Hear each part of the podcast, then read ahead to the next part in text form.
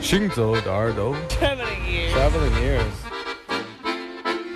不计身死的路法。行走的耳朵。Gain the ear. 创造的耳朵。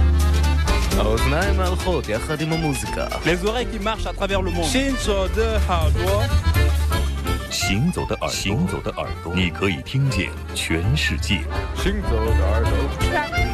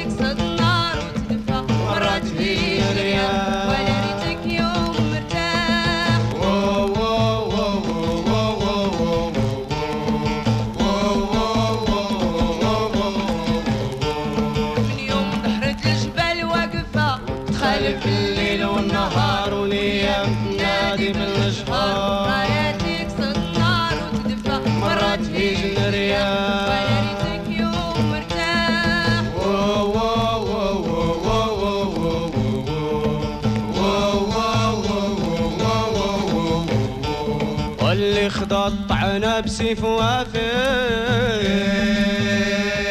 على فراق الحباب روحوا عوالوا بكادر ومنه دواي شافي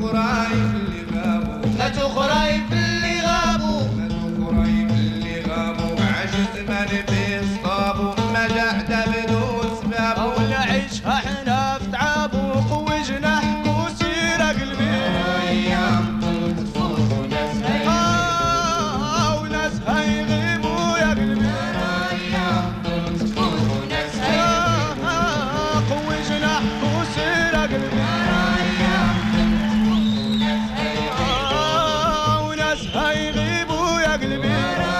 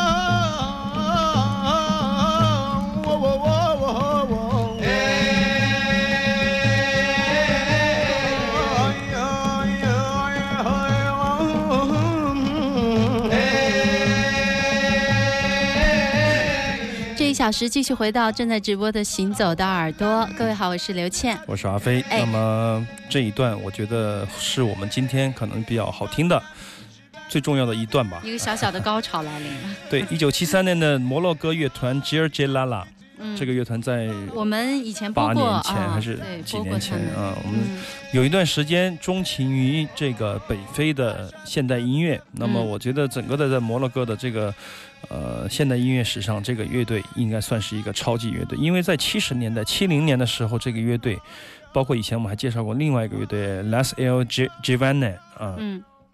这两个乐队都跟这个摩洛哥的这个纳瓦音乐有密不可分的关系，但是他们已经呈现出一种新民谣的气质，就是说不再是只唱传统的歌谣了啊，嗯。就是说世界音乐去套它可能已经套不稳了，就是那个时候他们已经有了新的意识，嗯。要创作，要创造啊，要要有更多现代性和当代性。这个时候，这个吉尔杰拉拉出来的非常的呃怎么说及时，然后西方准确的从这两个乐团中间找到了关于北非新音乐的信息，开始传播啊，嗯从呃从而也使得。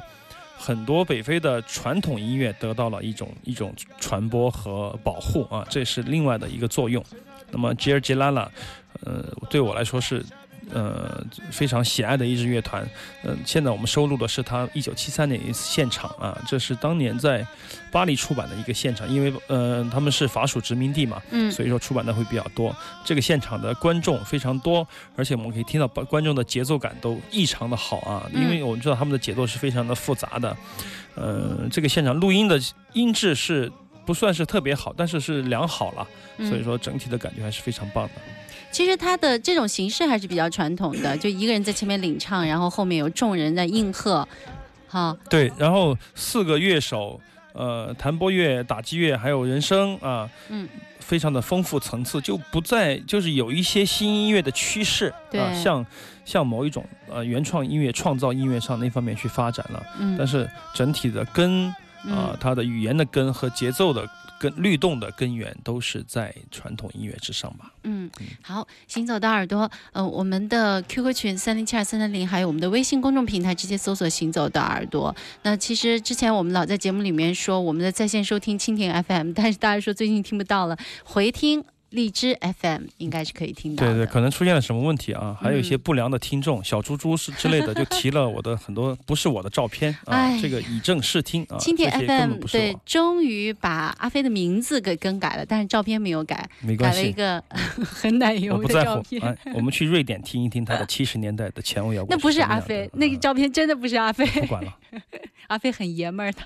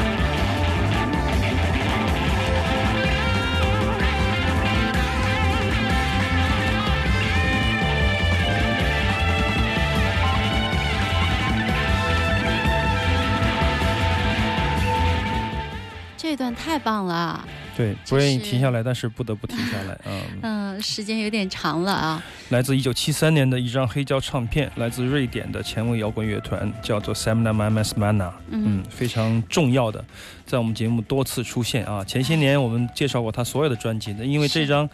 呃，前段时间朋友从美国给我买了一张黑胶啊，我收到以后就第一时间跟大家分享这个黑胶翻录的桥段。我怎么给忘记了？前段时间有一个朋友专门从上海过来，然后呢，希望我们能够给他介绍一些瑞典的音乐。我不是还给你发微信了吗？嗯嗯。然后呢，他就说，他说他要去旅行，希望先听一下他们的音乐，然后随后要写一本这个就是音乐笔记一样的。阿爸，阿爸乐队 都很棒啊。嗯，我觉得这个 Samna Mamas Mana 是北欧，我觉得是也是整个的欧洲最非常重要的。